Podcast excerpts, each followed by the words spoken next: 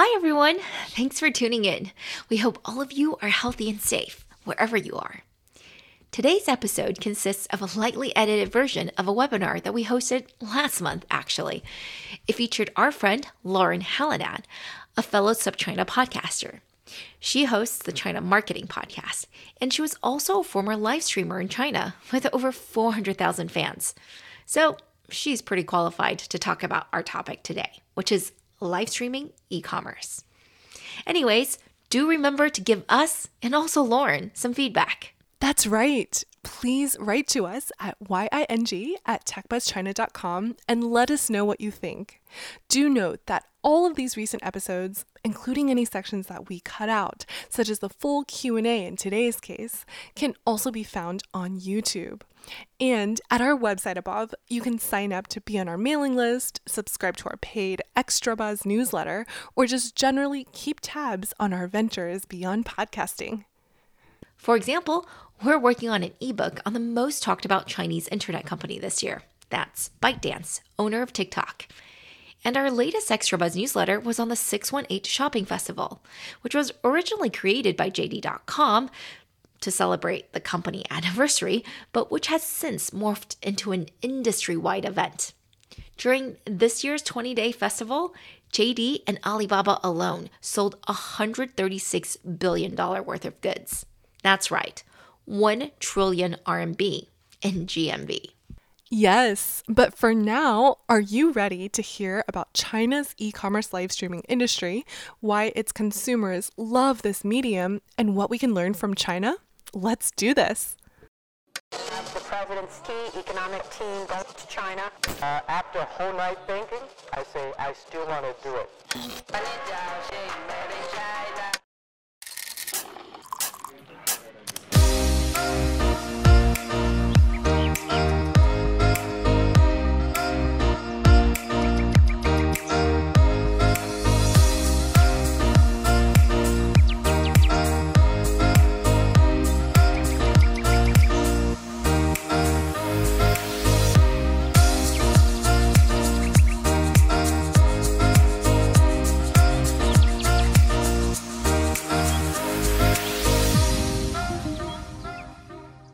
Hi, everyone. We are Tech Buzz China by Pandaily, powered by the Sinica Podcast Network by SupChina. We're a bi weekly podcast focused on giving you a peek into what's buzzing within the tech community in China.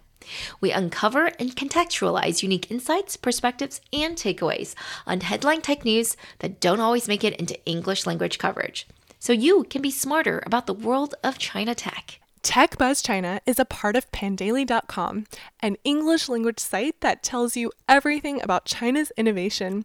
I'm one of your two co hosts, Ying Lu. And I'm your other co host, Ray Ma. We're a part of the Sinica Podcast Network, created by SupChina. In addition to Tech Buzz, you can also find Sinica, which covers current affairs. And we're also proud to be partnered with Financial Times' Tech Scroll Asia, which is a newsletter on Asia Tech News from one of the best publications in the business. Go to ft.com slash tech dash scroll dash Asia to sign up today. And as always, we are still looking for more reviews on Apple Podcasts. Send us a screenshot of your review and we will gift you a free three month subscription to our Extra Buzz newsletter. Just email us at ying at techbuzzchina.com. Thank you so much for those of you who've already taken advantage of this offer.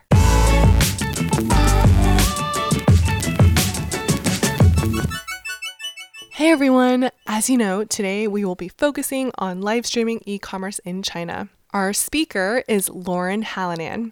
Lauren was a live streamer in China in 2016 and 2017, and she was popular on several social media platforms. So she's got firsthand experience with the industry and knows what it takes to run a successful broadcast. Note that this was back when today's subject, live streaming e commerce, didn't quite exist. But since moving back to the States, Lauren's continued to closely follow the overall live streaming industry. She is currently head of marketing at Chatly and a Chinese social media marketing consultant, writer, and speaker. Today, she's going to be really focused on giving you an overview of the industry, including the major players, effects of COVID, ways that brands are using live streaming e commerce, and her general predictions on what's next here in the West. All right, Lauren, I'll hand it off to you.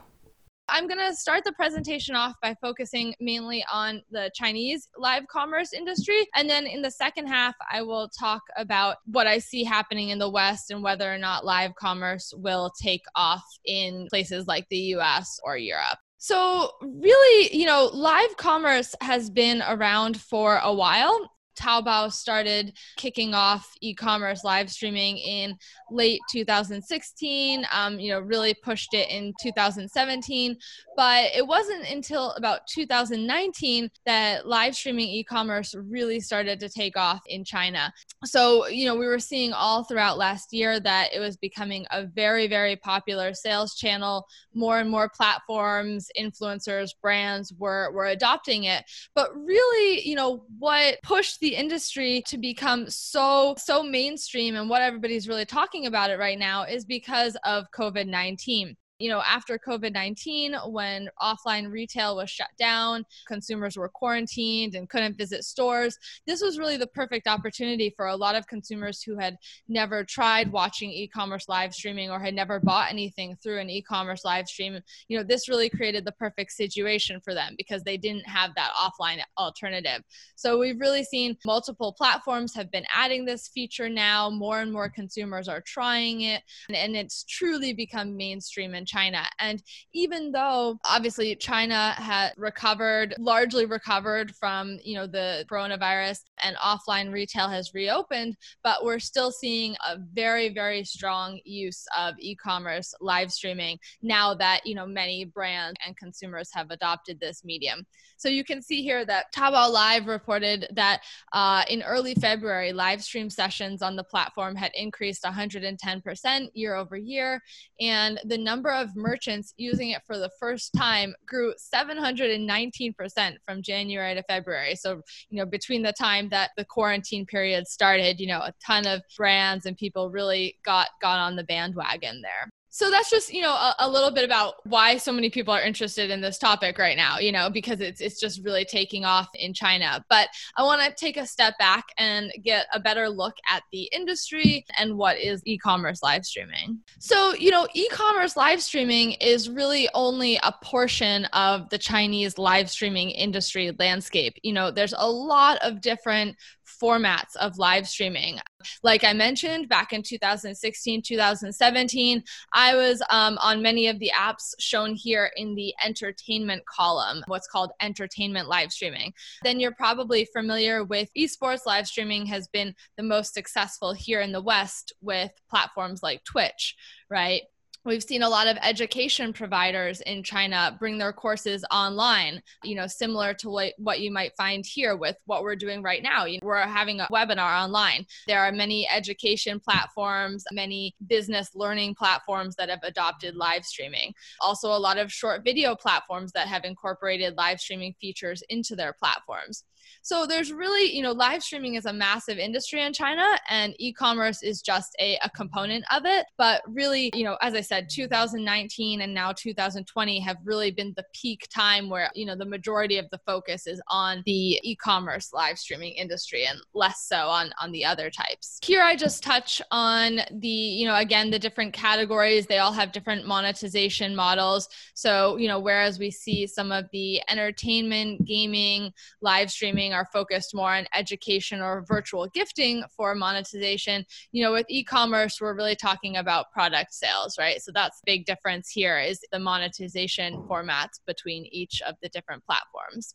So I want to get into a little bit more about what is e-commerce live streaming. I don't know how many of you have actually seen an e-commerce live streaming, how many of you are familiar with it, but uh, just to give a little context, this is the most common comparison that I get is here if you're trying to explain to somebody here in the west or you see any article english language article here in the us they always compare it to qvc or the home shopping network right? Yes that is a relevant comparison but it really doesn't capture the essence of what e-commerce live streaming is like. And that's mainly from a experience and a product perspective so this is an example, right? I went on to try and find Home Shopping Network's live experience. And as I highlighted here, right, they said always live, always interactive. And that's really not the experience that I felt, right? It, even though they said it was live, you could stop it, you could start it, you could move forward, move back. It didn't really feel live at all. It felt like I was watching a pre recorded video. And, you know, they said always interactive. I searched all throughout the page, could not find any way whatsoever to to interact with the host, right?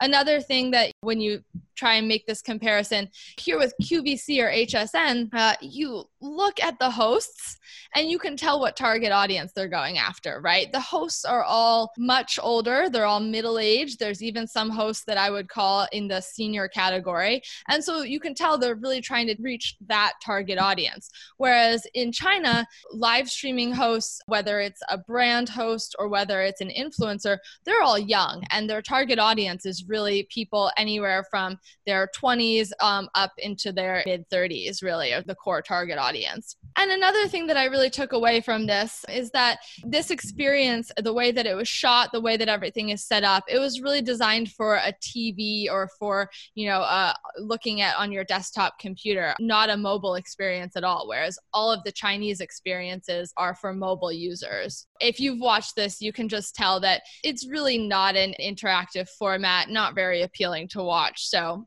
it's not the greatest comparison. So now I want to take a look at what live streams in China are like. We'll start with the example on the on the left and this is from a very popular Chinese domestic beauty brand called Perfect Diary. And they have they have their sales associates on multiple platforms. I think at least four different platforms that I've seen hosting live streams about their product. Pretty much at any time of the day, you can find somebody from this company live streaming about their products. While you're watching the video, you can click right in, you can look at the product, you can still see what the live streamer is doing, you can still hear her, you can still uh, hear everything she's saying. She starts talking about a new product. You can keep listening to that while you're scrolling through the product um, on the on the product page within Taobao, right? So you can click on the product, you can put it in your cart. You're still hearing her the whole time. You're still seeing the video, and you can click right back into the video when you're done to continue watching the live stream even though you may not be able to hear it unless you're a Chinese speaker, the entire time that she was talking just now, you know, she had key points that she's trying to get across, right? She has a certain set of products that she needs to talk about today. She has key points that she needs to make about those products, but she is also very actively answering questions that are coming through right there at that moment from the audience, right? And she is adapting what she is going to present that day based on the feedback from the audience, what the audience wants to see, the questions that they're having. You know, she's trying on products in the moment. She's giving them suggestions based on, you know, somebody says, my skin is lighter, I'm going to this occasion, blah, blah, blah. You know, she is is customizing her presentation to that audience, right? Making it a very social experience. Plus, you can see the big difference in these live streams versus what you are seeing from Home Shopping Network is that they're all on mobile devices, right? And the host is very close to you. It feels like you're FaceTiming with a friend. It gives it a much more intimate feel to it the other one that I'm going to show is from an extremely famous uh, live streamer called Austin Li, and he's known for his very energetic streams. He he really really gets the audience going, can hype them up a lot. But I think what was key about this clip here is that in in Chinese um, e-commerce live streams, they really leverage product giveaways throughout their live streams to really get the audience um, excited, to keep them within the stream for a longer period of time, and to keep them engaged. So here he starts right off his stream. You could tell he's he's very enthusiastic. And he starts off his stream right away with a product giveaway. And then at the end of his stream, see this paper that he's holding here? He's hyping the audience up. He's saying, look at all these products that we're going to talk about today. They're all from these top brands. We have so many products to go through. You know, he's really getting ex- people excited uh, and wanting to watch it. It's it's entertainment as well basic user experience from a product perspective, you'll find this will look pretty similar across all of the platforms. Like you saw just now, it's a vertical mobile format. The top left corner will show the name of the brand or the live streamer. The bottom corner, you'll see the comments from the audience. It's very easy to type in a comment and, and interact with the, the host of the stream Then in the bottom right corner of the stream, you'll find a shopping cart. You know, you easily click on the shopping cart. You can scroll through all the items that are available during that live stream. And as I mentioned before, click in to look at the item, but you can still watch the live stream in a floating window and still hear everything that they're saying. While you're watching the live stream, you can immediately, you know, do a one-click purchase uh, because usually these platforms are integrated with Alipay or WeChat Pay, so you can do a one-click purchase and you're able to buy your the product while still watching the live stream. To give you some perspective as to how many players that there are in in the market now in China, Taobao, as I mentioned, is really the original. They were the ones who really kicked off e commerce live streaming in China, and they've been the pioneers with this model. They've been doing it for going on four years now, and they've really put e commerce live streaming as a focal point of their strategy and really heavily incorporated it into their platform. But there are many, many, many other platforms that have gotten on the bandwagon. So you'll see now, post COVID 19, pretty much, I think every large social media platform in China now has e commerce live streaming functions. And while none of them are quite at the market share that Taobao is, you know, we've definitely seen platforms like Douyin, which is the the Chinese version of TikTok. We've seen Kuaishou taking up quite a bit of the market share. WeChat has recently introduced mini program live streaming and even though that's very early stages, I think that has a lot of potential. You know, all of these players are really focusing very heavily on this medium. They all have slightly different target target audiences, but generally the same kind of setup as far as the product, the actual user experience with the product. I, I want to talk about this because I think that this topic, why e commerce live streaming is so popular, can be a little bit hard for people to understand, especially if they've never watched it before, you know, and aren't able to really experience it for themselves, you know, in Chinese. So I find that there's four main reasons. So the first one is product discovery and education. One of the reasons that Taobao has been so strong on pushing Taobao, Tmall, Alibaba has been so strong on pushing e-commerce live streaming on their platform is because they have said, you know, for a platform like them, for an e commerce platform, if you don't incorporate features that allow for product discovery, you're really going to limit the amount of sales that can happen on your platform. You know, people are just going to come to your platform when they need to buy something, they search for that product, they scroll through the various products, they buy it, boom, they're done, they're off the platform. And that's not Alibaba's goal. Their goal is to keep you in the platform and on the platform for as long as they can they want you to discover more and more products. They want to encourage impulse buying, right? And e commerce live streaming is the perfect way to do that. You get on, you start watching a stream, you maybe get on because you want to look at one product, but then you see the next product that they pull out and you just keep watching, or maybe you keep watching because you want to win that prize that's coming up, right? And while you're watching and waiting for that prize, you discover other products and you end up buying them there's also a lot of consumers that are now going to these streams because they want to go to the streams and discover products, right? A lot of consumers, it may be in lower tier cities in China who maybe don't have access to a lot of these maybe more international products from you know international brands, cross border things like that. You know, they want to go to these live streams and get advice from the streamers. They want the streamers to choose the best products for them, um, and they want to be able to to discover products from brands that they're never going to find in the city that they're living in. So, number two, e commerce live streaming can build trust in the product. So, I'm sure that if any of you have ever tried shopping on Taobao or some of the other Chinese e commerce platforms, you'll know that the photos of the products are often very photoshopped. Um, sometimes you will buy things and when it arrives, it's not not what you thought it was going to be. You know, consumers really need to spend a lot of time to to sort through which products are actually good online.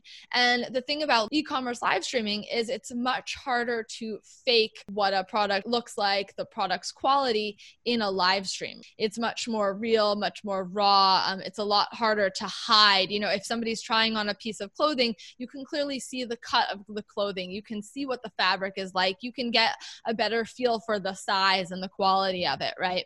So, People also will build trust and what they see as a relationship with these live streamers. If they come and watch them all the time, you know, they really start and they've bought one product from them and found that it was a good product, then they'll start to develop that trust and keep going back to that one live streamer.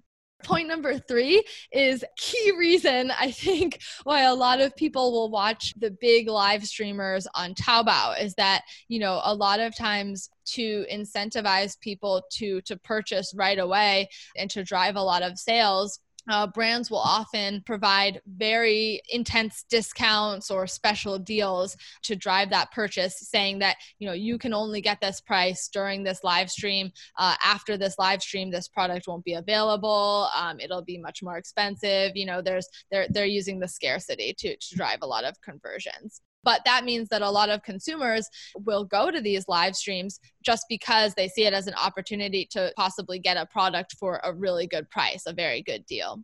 And then the fourth reason I think was extremely relevant during the uh, COVID 19 period, and why I think it's such a pity that, you know, none of the platforms here in the US were really able to capture this the same way that the Chinese platforms did. But the reason that uh, e commerce live streaming took off so much during COVID 19 in China was because it's the closest thing that you can get to an offline in-store experience right? You're really especially if a sales associate is running the stream you know and telling you all about the product it feels quite similar to you know going into a store and and and being able to touch and feel and see the product yourself right? It's the really the closest experience that you can get and I think that some people are wondering, okay, well, now that quarantine is over, is this going to be as relevant anymore? And I think in China it will be because, like I mentioned, for people living in lower tier cities, which is where e commerce live streaming is really the most popular in China, is among consumers in lower tier cities even after the quarantine is over, there's a lot of products that they don't have access to offline. They have to go to the big cities like Beijing, Shanghai, um, or maybe even some of the second tier cities. But when you get to those third tier cities and lower, you know, they don't have as many opportunities to see products from a lot of these, you know, say big international brands um, offline. So they like to go and watch e commerce live streams to try and get a better idea of what these products are like.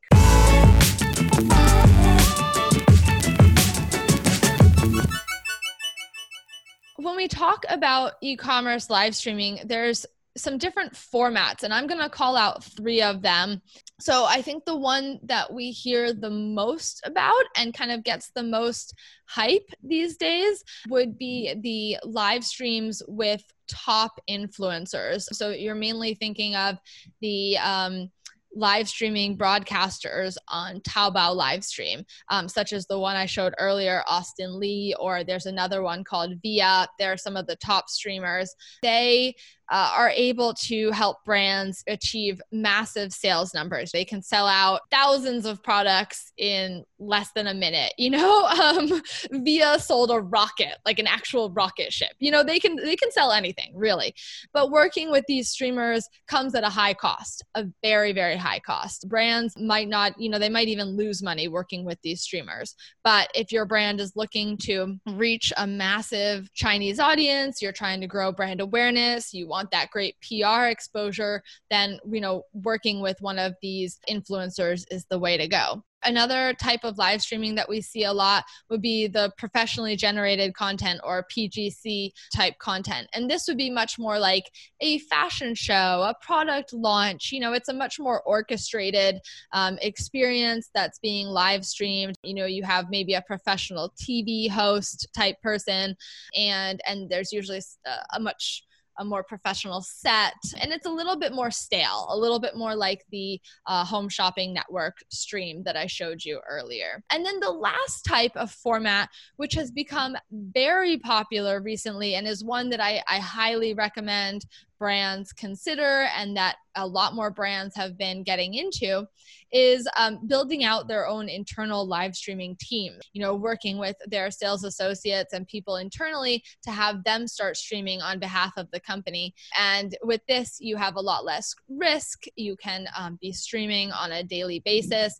And the role of this type of live streaming is much more of that uh, replicating the offline experience providing customer service educating consumers about your product you know giving them that personal touch online. So, again, we saw a lot of brands that were implementing this during the COVID 19 quarantine in China.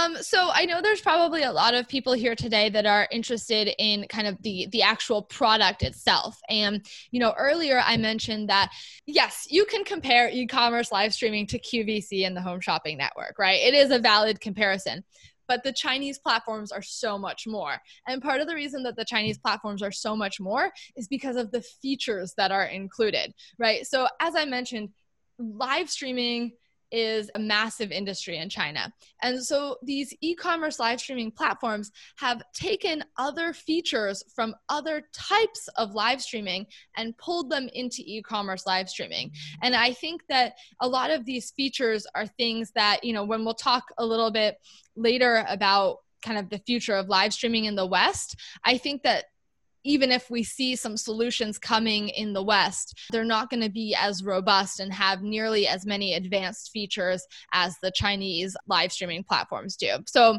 I just want to go over a couple of these features. The, the two that I show on this page are loyalty and social sharing mechanisms. So within the platform, it's built in that by sharing this live stream with your friends and family, you can automatically get a coupon which you can redeem right during that live live stream. Or the other type that I show here, you know, you can share this live stream with a friend, and every time your friend watches a live stream over the next 100 days, you will receive kind of like what it's called like a it's a red packet in Chinese, but essentially it's like a cash back almost. You'll, you'll, you'll receive a, a, very small cash reward, a random amount every time that one of your friend watches a live stream over the next 100 days. So you can actually earn money by sharing the live stream with your friend some other great additional features that are built in. One of the most popular industries for e-commerce live streaming is the beauty industry. So they have built in features into the uh, e-commerce live stream where while you're watching the live stream you can click on a button and you can do an, an ar try on of the products that are being featured in that stream. So here I was watching one by MAC Cosmetics. I click in. They only allow you in the AR try on to try on the specific products that are being featured in that stream. So I can, you know, listen to what the streamer is saying. If I'm interested in a product, I can go try it on in the AR experience and then I can purchase it immediately in the AR experience or I can go back to the live stream and purchase it there. But I thought this was really excellent way to combine live streaming and other technologies together. So we're talking about how live streaming can kind of replace that offline experience add more connection between uh, you know more connection and more intimacy than a usual uh, digital shopping experience. And here they take it to the next level. So say you're watching the live stream you look at a product you really want to buy the product but you're still you still have some questions about it. And you still want more of a personal uh, consultation about it you can actually go add a beauty advisor, a makeup advisor from Mac. You can add them on your WeChat, which is, you know, a popular chat app in China. You can add them on WeChat and you can chat with them directly and say, "Hey, I was looking at this product in the live stream. I'm interested in buying it, but I'm not sure if it's going to fit my skin type or whatever, right? So they're allowing you to even take that to the next level of, of personalized experiences. So that's just some of the um, additional features from a product perspective that I think that they've added in that really make it so much more than just watching somebody selling a product.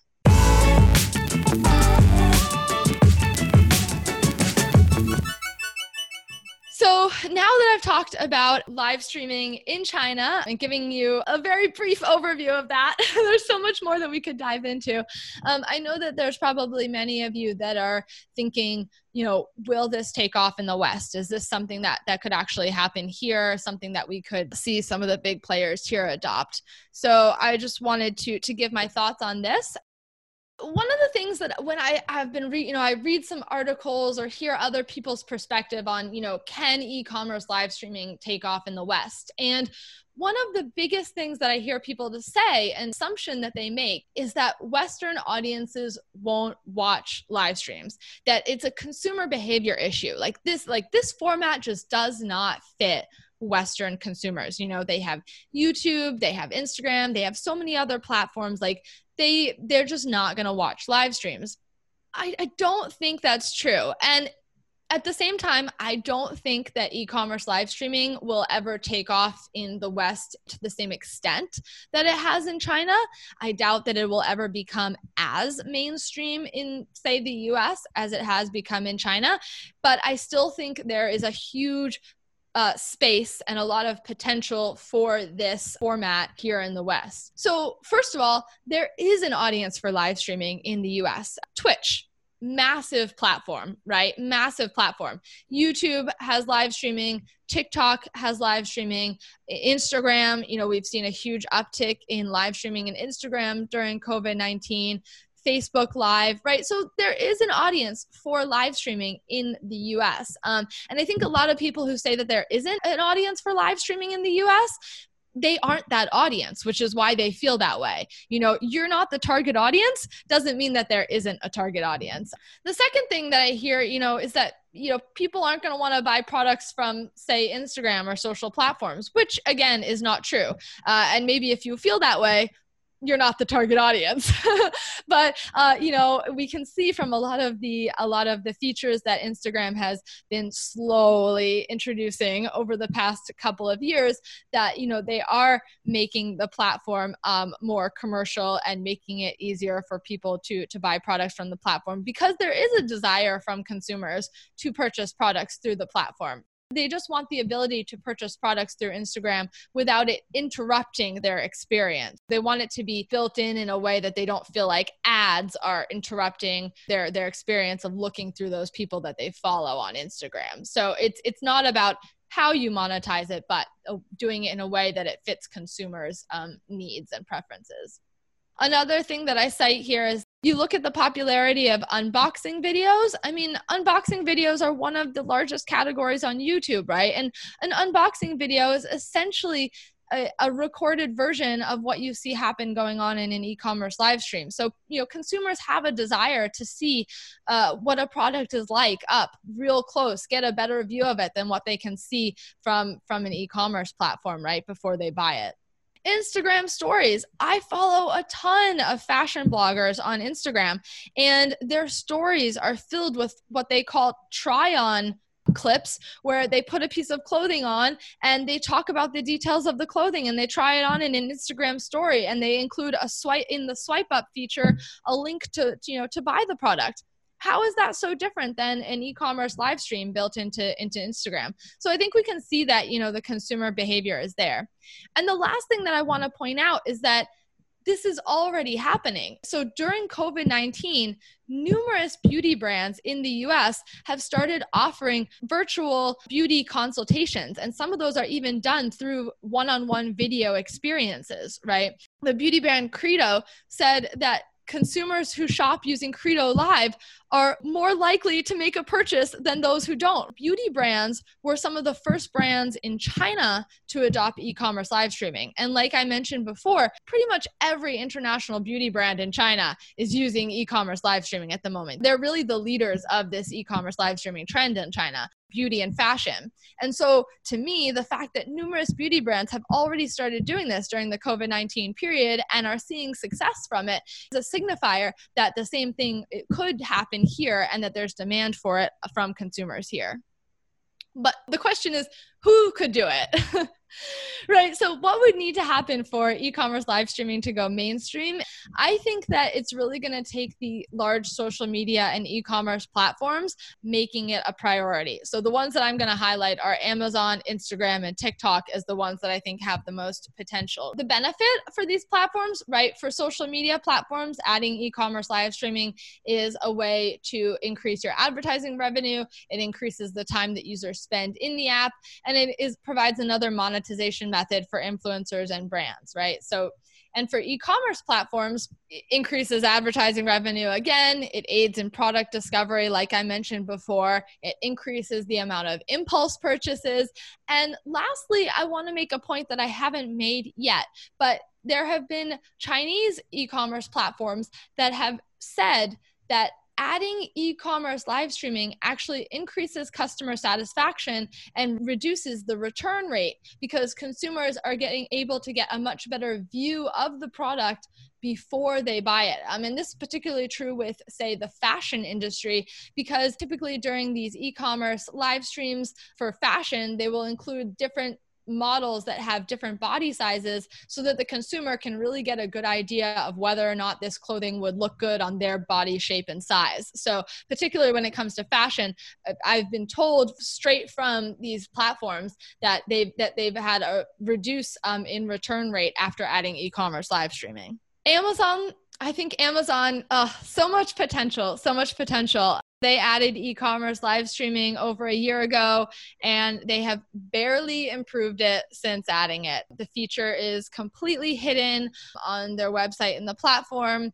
The user experience is extremely poor. It's really has gotten no traction. Unfortunately, even though it has massive potential, because Amazon is in a very similar situation to you know Alibaba's Tmall and, and Taobao, and we've seen the amazing success that they have had. It, it could be a huge driver of more traffic and sales for Amazon, but I, I think it's very unlikely that they're going to be the ones that really succeed at it, seeing how little effort they put into it since launching it. Moving on to Instagram. So, I'm sure that all of you heard recently that Facebook just announced Shops, which will enable businesses to set up an online store that can be used across Facebook and Instagram, allowing people to directly shop for products in both of those platforms. But live commerce is only an aspect of this new shops feature that they're um, rolling out. So I still think it'll take a while before we see them. As I mentioned earlier, I think when you compare it to the Chinese platforms, it's likely that Instagram's version of live commerce will be very basic in comparison to, to what the Chinese platforms offer. I do think that Instagram has incredible potential though for this feature. I'm not sure how well they can execute on it just based on the way that they've rolled out products in the past and what they've said so far about it. But we'll wait and see. Verdict is still out. And then the last platform that I want to mention is TikTok. You know, I think that there's huge potential for e-commerce live streaming on TikTok because, as many of you probably know, uh, TikTok is owned by ByteDance, a Chinese company, and Douyin, which is the predecessor of TikTok or the Chinese version of TikTok. When it comes to the development and maturity level of the platform, Douyin is probably about two years ahead of TikTok. As I mentioned, uh, Douyin now has e-commerce live streaming, and it's become very popular, especially over the recent recent couple months during the quarantine period. Based on the success that we've seen the fact that that ByteDance has already created this feature for Douyin and they could easily roll it out on TikTok. The fact that a lot of TikTok's features have been directly taken from Douyin you know there's a very strong correlation between the two platforms. So I think it's pretty safe to say that it's something they'll consider rolling out in the near future. The only potential issue that I see is over in China Douyin has collaborations with Alibaba and JD.com you know the two largest e-commerce platforms. So they would just need to figure out who are they going to work with here in the US or are they just going to be working with brands on an individual basis? The commerce portion of it might be a little bit more difficult for them to figure out. And also the second issue that I see is that right now TikTok still skews slightly younger um, and the content isn't as mature yet. I think over on Douyin the the content has kind of stepped away a little bit from all of the the dancing videos. Um, there's much more developed content on the platform now, so I think that it might not be time yet for for TikTok. Awesome. Thanks, Lauren, for all these great insights. Could you briefly summarize your main takeaways for our listeners who are tuning into the podcast? My main takeaways are that e-commerce live streaming has really become mainstream in China. From what I can see, uh, I don't think that it's going anywhere. I think it will continue to stay strong even after COVID-19 is over. The product is extremely advanced over there with a very seamless experience. It's very easy for users uh, eh, yeah very very seamless and convenient user experience and that you know the US is far behind but the market definitely has potential. We just really need to see one of the big players step up and push the uh, the format before it'll really take off. And as i said you know i think amazon instagram and tiktok would be the best platforms to to potentially make this happen. All right. That was the end of our session with lauren? What did you think about what she had to say? Send us your feedback Thanks for listening, and don't forget to write us that review for your free Extra Buzz subscription. Have any questions or suggestions? Email us. We really enjoyed putting this together, and we are always open to any comments or suggestions. You can find us on Twitter at ThePandaily, at TechBuzzChina, and my personal Twitter account is now spelled Y I N G L U 2020. And my Twitter is spelled R U I M A. TechBuzz China by Pandaily is powered by the Sinica Podcast Network on SupChina. Pandaily.com is an English language site that tells you everything about China's innovation. Our producers are Taiwei Chen and Kaiser Kuo. Thank you for listening.